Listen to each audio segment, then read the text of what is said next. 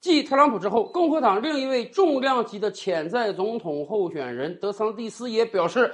不能对乌克兰加大援助了。如果共和党上台，是不是美国会全面撤出呢？二零二四年美国总统又要大选了，所以今年注定美国民主、共和两党会使出全力来竞争，以便在二零二四年能有一个好结果。共和党那面现在很多人是摩拳擦掌，但是特朗普还是获得了超过百分之六十的支持。除了特朗普之外呢，另一位被认为很有希望代表共和党初选的，就是党内的新生力量德桑蒂斯。他目前也获得了超过百分之二十的支持，也就是说明年能够代表共和党出战的，要么是特朗普，要么是德桑蒂斯。所以这两个人的政策主张就很重要了，尤其是此前我们说过。乌克兰战争绝对会成为美国大选的主要议题。为什么？对于美国现任总统拜登而言，过去两年的执政完全可以用拉垮来形容。拜登上台之后就狂印钞，引发惊天通货膨胀之后就狂加息。最终把美国经济搞得一团糟。本周以来，美国已经接二连三有多家银行倒闭了，这还只是刚刚倒下的几张多米诺骨牌。按照前总统特朗普的说法，美国很有可能面临新一次的上世纪二十年代的大萧条。特朗普有可能言过其实啊，但确实，美国经济今天非常危险。这一切完全没有天灾，就是人祸，就是拜登政府反复无常的经济政策导致的。今天不知道有多少美国储户忧心忡忡，冲到银行想把自己的存款拿回来，因为他们知道，一旦发生挤兑的话，哪怕这个银行资产是健康的，它也有可能在一天之内破产。所以，很显然，美国很多老百姓对拜登经济治理的能力非常不高兴。那么，拜登如何显示自己的能力呢？恐怕就只能对外了。毕竟，拜登是政治上的老油条了，比素人出身的特朗普要经验丰富的多。特朗普在任的时候，我们知道他是退群总统。退出联合国教科文组织，退出 TPP 协定，甚至特朗普还说都要退出北约。特朗普时代，美国和欧洲盟友的关系非常差。到了拜登上台之后，确实他通过俄乌战争，把美国对欧洲的影响重新给提升了上来。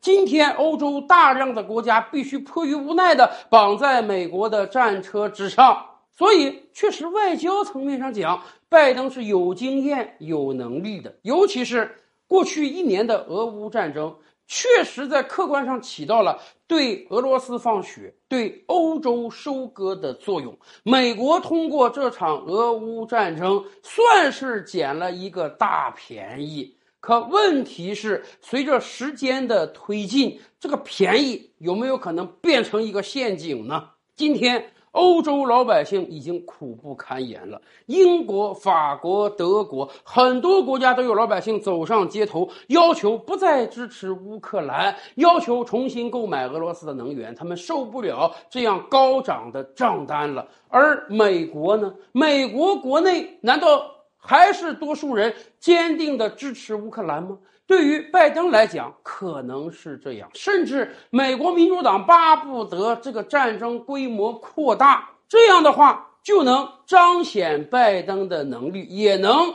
让整个欧洲由于害怕而必须坚定地站在美国这一边。可是有很多美国老百姓也不满了，美国的国债总数已经高达三十一点四万亿美元了。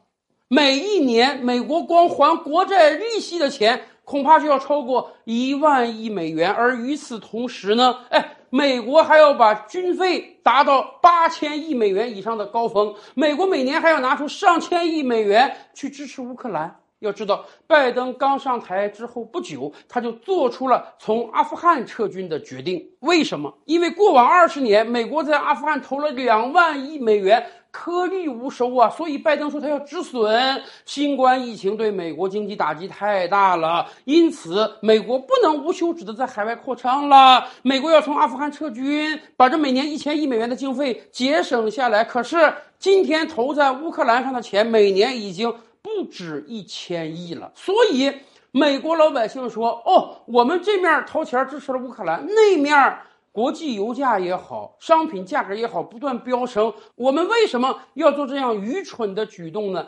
尤其是大量共和党的支持者。”特朗普总统咱就甭讲了，人家从来就秉持一个观念，只要他当总统，二十四小时之内结束乌克兰战争。按特朗普的话讲，他要是美国总统的话，这场仗都打不起来。而德桑蒂斯前两天也发表言论称，美国不应当无限制的援助乌克兰，甚至要把什么主战坦克呀、F 十六战机呀、潜艇啊，通通都援助给乌克兰，这是不行的、不应当的。美国不断的拱火，只能让这场战争规模越打越大，时间越拉越长，最终美国这个便宜就会变成陷阱。尤其是这两位重量级共和党人物为什么会有这样的发言？因为共和党选民中有百分之八十已经不支持无休止的援助乌克兰了。一年之前，当俄乌战争刚刚开打之时，在整个西方世界，援助乌克兰是个政治正确。那个时候，像肯德基、麦当劳这样的品牌，它都面临一个选择，什么呢？